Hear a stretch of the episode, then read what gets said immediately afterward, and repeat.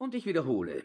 Wer mein Schwiegersohn werden will, muss zuvor zehn Mille bei mir deponieren. Zehntausend Rückenmark, wie ich das nenne.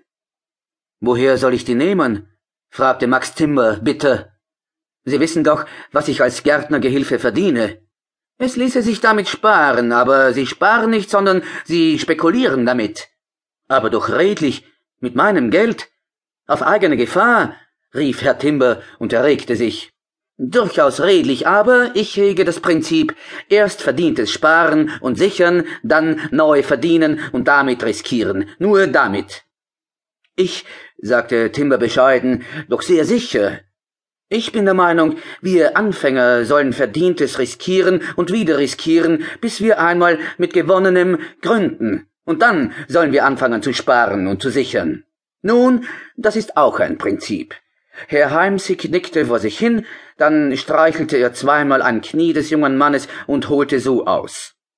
Meine Eva ist ein reines, unberührtes und ehrliches Mädchen. Ihr künftiger Mann soll ein redlicher und tüchtiger Kerl sein. Wenn er zudem noch, wie Sie, lieber Timber Max, beruflich in mein Fach schlüge, dass er in meine Firma eintrete, um sie nach meinem Abkratzen einmal ganz zu übernehmen, C.F. Heimsick nachfahren, Sämereien en Detail, eventuell